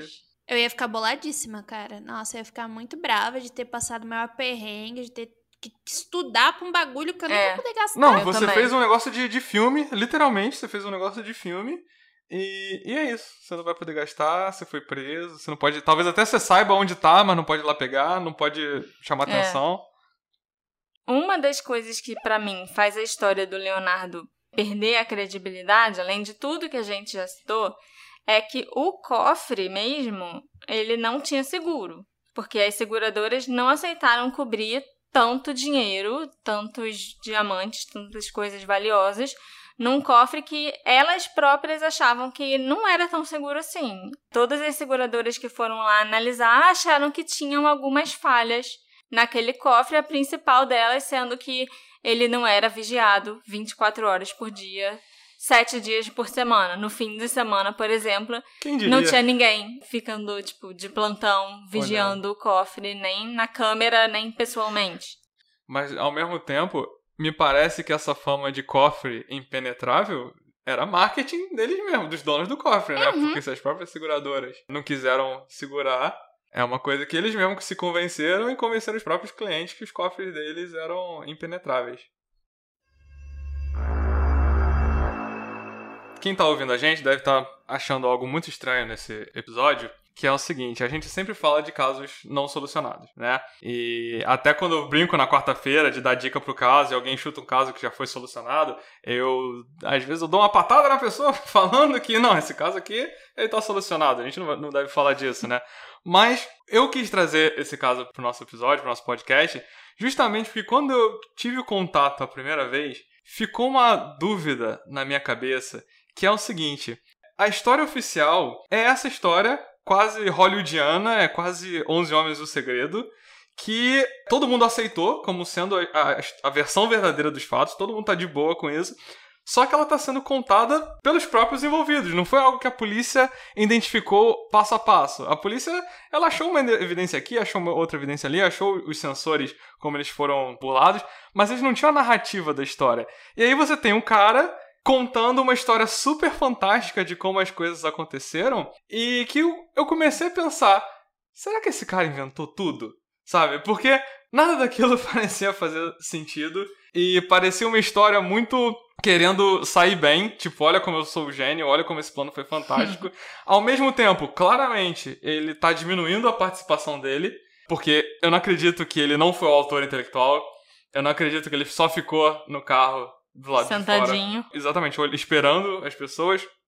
Então, assim, eu queria justamente discutir agora com vocês é, as coisas que a gente acha esquisitas, sabe? Os, os, furos de roteiro nesse filme, sabe? Porque quanto mais você pensa, mais você. Ah, a gente falou muito da chave gigante. Que. Peraí, peraí, peraí, peraí, peraí, peraí, peraí. Você tá me dizendo que isso aqui é uma fic? é isso, isso tudo pra chegar nesse momento. É, é pra chegar nesse momento. Pra mim, isso foi uma enorme fanfic dele mesmo. Uma fanfic que eu ele escreveu. Não acredito. Eu não acredito. Ele tava tentando ser o Sherlock Holmes dos roubos. Exatamente. O Lupin. Isso aí. E ele criou uma fic. Então, e, e, foi até o motivo que eu chamei a Jay, porque para mim a, a história dos alarmes parecia até muito bobo, sabe? Porque eu já vi filme de assalto. Você não mete um saco plástico na câmera. Mas ó, daí eu tenho uma coisa a dizer. É tipo, 2003. A tecnologia ela não tá extremamente avançada o quanto tá hoje, entendeu? Uhum. Uh, a gente não tem as mesmas tecnologias. E a tecnologia, por exemplo, eu vou falar do DNA, né? O DNA começou em final da década de 80, uhum. começo da década de 90, e de repente ele explodiu. Até 2010, o DNA a gente sabia que dava para usar, mas ele explodiu de vez 2010 para frente, é, é cara. É Foi muito rápido, entendeu? Uhum. Então, as nossas tecnologias, elas se comportam com o tempo do, da nossa história humana dessa forma. Não existia nada, não existia nada, existia um pouquinho e de repente explodiu. É, então, em 2003, eu acho que a nossa tecnologia ela ainda não estava nessa explosão. Então, pode ser que, por exemplo, eu fico boba, fico besta, como vários serial killers nunca foram pegos na década de 60. O próprio Zodíaco não foi pego porque não tinha, a gente não sabia como lidar com a uhum. situação. Uhum. Será que talvez, não sei a história da, dos roubos de banco, posso estar falando bobagem, mas será que a gente estava acostumada a não ter esse tipo de coisa? E conforme foi acontecendo, daí eles foram se especializando, daí, tipo, a tecnologia começou a ficar um pouco mais forte, porque para mim, esses é, sensores aí, tipo, eu, eu estudei para trazer aqui sensores de casa, uhum. sensores de condomínios, e eu sei que dá para burlar na minha cabeça, se fosse num banco, seriam sensores muito mais potentes. Sim. Mas será que de fato eram tão potentes assim? Então daí eu fico pensando nisso, né? Como eu trouxe a história do DNA, porque a gente pode ver algumas histórias de crimes que é absurdo não terem resolvido. Sim. É absurdo. Pra uhum. mim, eu falo assim, cara, vocês são incompetentes. Mas eles não sabiam como lidar, não tinha tecnologia suficiente, eles aprenderam com os próprios erros, entendeu? Será que também não aconteceu isso? Não, é, é perfeitamente plausível. A minha dúvida é que, como eu falei, a história era muito conveniente. Ele passou seis anos preso uhum. e ele ficou pensando. É, era um cara que é um vigarista, a gente. É, essa é habilidade dele no time. Ele é um cara, um engenheiro social. Então ele ficou seis anos preso pensando em como ele contaria essa história mas, por exemplo, eu não acredito por um segundo que não tinha ninguém dentro do distrito lá, do, do diamante, que não tivesse é, ajudando ele. E essa pessoa ele não identificou, essa pessoa a polícia não achou. Essa pessoa, eu acho que deu a combinação do Sim, código. com certeza, com certeza. Eu acho que essa pessoa deu a localização real das chaves deu a localização onde ficam as fitas. Eu acho que tem muita coisa ali que ele falou que é verdade. Principalmente agora que eu sei que isso é possível, aquela parte dos alarmes, a parte de preparação, os meses antes do roubo, mas eu acho que o que ele fez, para não dar nomes, é claro, ele inventou esses personagens que são estereótipos dos filmes de assalto. Que é isso que para mim não bate. As pessoas de uhum. quem ele fala. as histórias que ele conta, o que, que cada um fez. Isso para mim é o que fica muito, muito esquisito, principalmente quando a gente fala do Rei das Chaves. Não, a gente esqueceu de comentar que o Rei das Chaves é esse senhor sábio que abre todas as portas, é talentoso e tudo mais, né? E assim, o assalto é de 2003. Vocês sabem o que também estreou em 2003? Matrix Reloaded. Quem que tinha no Matrix Reloaded?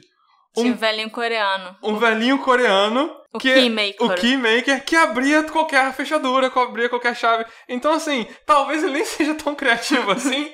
Eu fui procurar o nome de cada um que participou, que ele disse que participou, e eu não achei foto de ninguém a não ser a dele. É, eu também. Eu falo assim, não, mas ele deu os nomes, né? Porque vocês estão falando, ah, provavelmente a gente não sabe se as pessoas existiram mesmo, lá.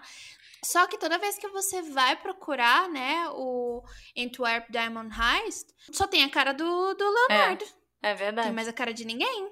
E aí eu vou ter que, que falar que a FIC tá ficando forte. Acabei de colocar a escola de Turim aqui, gente.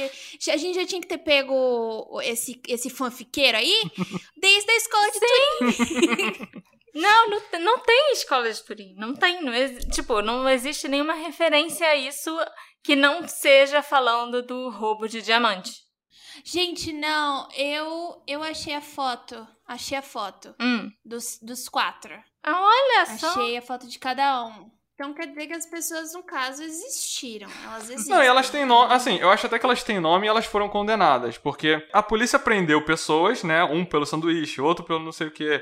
E elas meio que vão sendo. Cada uma vai sendo designada um apelido que foi contado na história dele. É, mas, Uhum. mas assim, tá faltando gente, porque não tem o Rei das Chaves. E a gente aqui tem quase certeza. Devia ter alguém dentro do Distrito do Diamante. Não, e pior ainda, se ele realmente foi passado pra trás pelo tal negociante que é, era pra gente ter roubado 100 milhões, a gente chegou lá e só tinha 20 milhões e não sei o quê. Se eu sou ele, eu ia ficar puta que o cara me passou pra Eu trás. boca E eu não ia ficar Sim. escondendo o nome desse cara, entendeu? Ia ser o primeiro que eu ia sim, falar. sim. Então, ai, difícil, né, cara? Porque existiu, existiu. Sim. Aconteceu, aconteceu. Só que a história tá muito mal contada. É. E a gente parece que nunca vai saber a, a realidade, porque só o Norte Bartolo foi à mídia pra falar o que de fato aconteceu. Os outros, tipo, puf, sumiram. Quanto mais eu penso na história do Notar Bartolo, menos sentido ela faz pra mim. A gente então resolveu pedir a opinião do próprio Joshua Davis, o homem que ficou cara a cara com o Leonardo em 2009 e que ouviu essa história em primeira mão. O Josh foi super legal e aceitou conversar com a gente logo de cara, o que foi ótimo porque eu estava super curiosa para saber como ele conseguiu convencer o Leonardo a falar e como ele entrou em contato com ele. In the case of Notarbartolo, it took me many, many years to get him to respond. He didn't immediately respond. I started reporting it in the early aughts, and he didn't respond for, I believe it was almost five years. Segundo Joshua, demorou muitos anos para o Leonardo responder. Ele começou a trabalhar nessa matéria no início dos anos 2000 e levou uns cinco anos para o Leonardo retornar ao contato. Started writing it, I finally got frustrated with the lack of response from the people who had been arrested. And so I just started writing the piece. And right then, when I started writing it, Nota Bartolo reached out to me and said he would talk. O Joshua disse que estava frustrado com a falta de resposta dos envolvidos e assim que ele começou a escrever a matéria, o Nota Bartolo concordou em conversar. I think the reason that he finally decided to talk to me was because he had exhausted all of his appeals. So he was not going to be getting off early. And so he had nothing to lose by finally admitting that he, in fact, did do it, because up until that point, he had not admitted it. O Joshua acredita que o Leonardo só concordou em falar porque já tinham esgotado todos os seus recursos. Ele não ia sair da prisão nem tão cedo e não tinha nada a perder ao admitir que ele realmente tinha roubado o cofre, que até aquele momento ele nunca tinha admitido para ninguém. Eu também queria muito saber qual a primeira impressão que o Josh teve do Leonardo e se ele realmente é esse cara charmoso com uma boa lábia, tipo George Clooney no Onze Homens no Segredo ou Cary Grant no Ladrão de Casaca, que eu imagino que ele seja, entendeu? I was surprised by him because he was in jail. He was in the Hasselt prison in Hasselt, Belgium. And he was wearing a very nice sweater. Well, he was dressed nicer than the other prisoners. I was just in general surprised because in the US, you don't get to wear your own clothes typically in the prisons that I've been to, in the jails that I've been to. And he had a nice watch on and he just seemed he seemed very relaxed and very comfortable in his own skin is a is a way of saying it in English. He seemed very comfortable with himself. I think he had had at that point 5 or 6 years to think about how he wanted to tell the story. So when I sat down with him, it, it was it felt like he had planned it all out. O Joshua disse que foi surpreendido porque o Leonardo estava numa prisão da Bélgica, mas estava usando uma roupa muito elegante, um suéter legal, um relógio legal. Ele estava muito bem vestido em comparação com os outros prisioneiros. O Joshua já fez muitas matérias em prisões nos Estados Unidos e os prisioneiros lá não podem usar as próprias roupas. Mas o Leonardo estava muito relaxado e à vontade, muito confortável. E, até aquele momento, o Leonardo já tinha tido uns seis anos para pensar bem em como ele queria contar a história. Então, durante a entrevista, o Joshua achou que toda a história estava muito bem montada na cabeça dele. A gente aprendeu nesse episódio que é possível sim enganar todos os alarmes e todo aquele sistema de segurança. Mas será que era provável que tudo o que eles fizeram desse certo? E indo mais longe ainda, será que alguém realmente gastaria muito dinheiro para fazer uma réplica exata do cofre impenetrável com uma porta de 3 toneladas e um monte de sistema de alarme e sensores diferentes? I think it's entirely possible that he invented most of the story. I mean, he's a thief after all, so you can't believe him.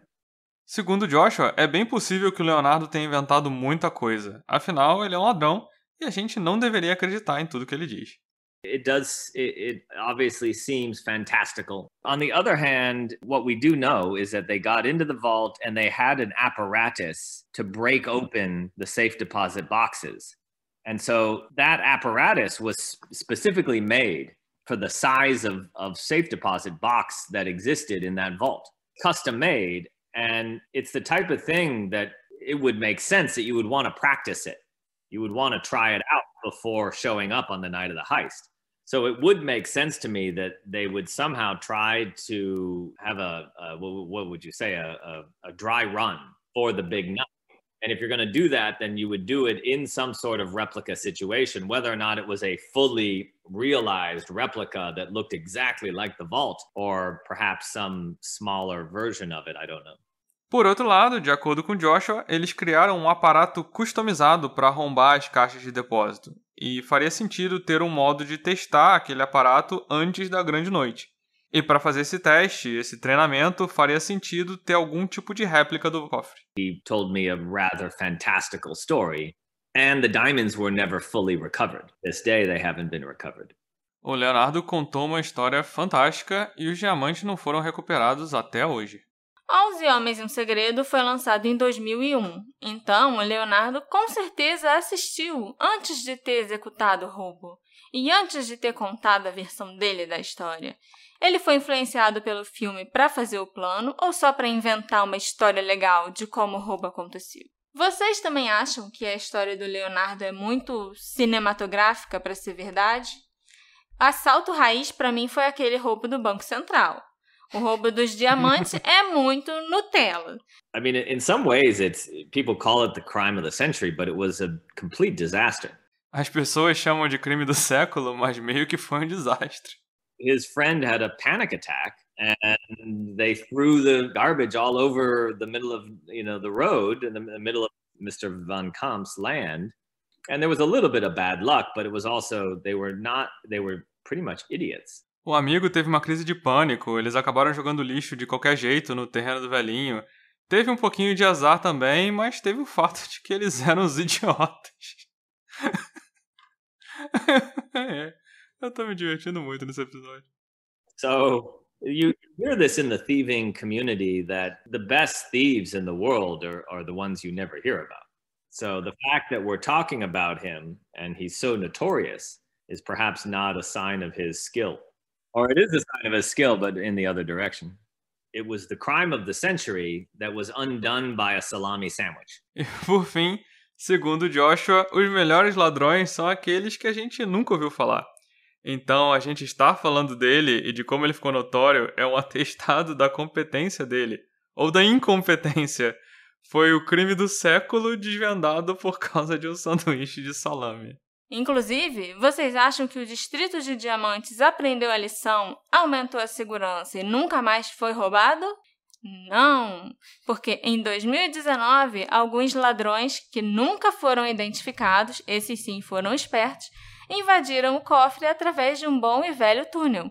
Os alarmes começaram a tocar, tocaram até bem rápido, mas era fim de semana, todo mundo demorou muito a chegar lá, porque realmente não tinha ninguém no prédio, só o concierge, e o concierge não ia tentar parar os ladrões sozinho, Certo. tá certo ele?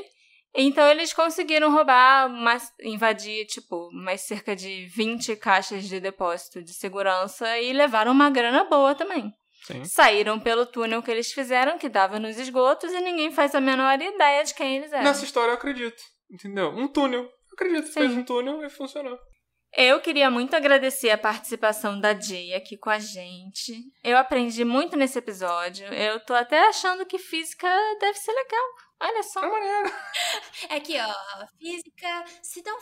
Se, se ela fosse ensinada como física do cotidiano, presente na sua vida todos os Uhum. dias, porque é o que a física Uhum. faz, eu acho que seria menos doloroso pra todo mundo, ia todo mundo sair Nossa, feliz. com E a certeza. gente ia ter um.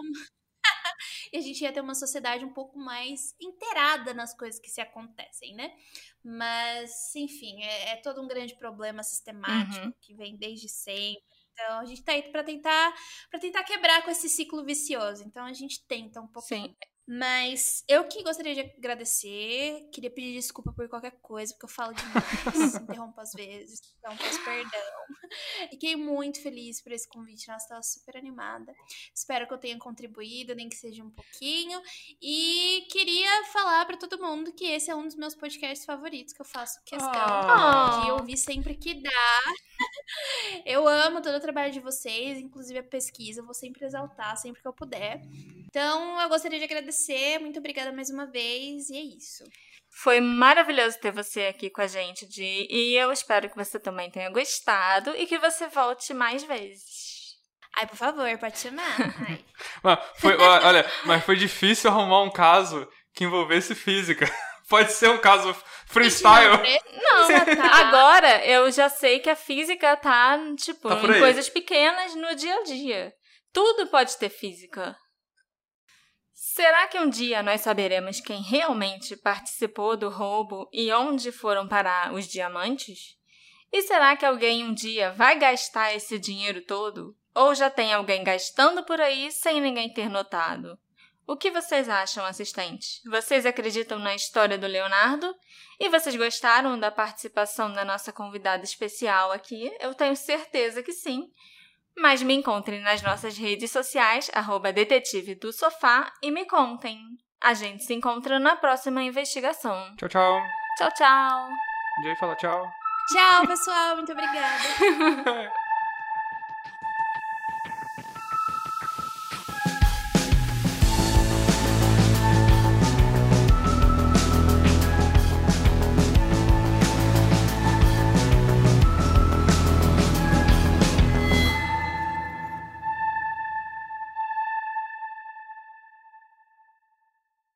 Hey, você se interessa por crimes reais, serial killers, coisas macabras e tem um senso de humor um tanto quanto sórdido?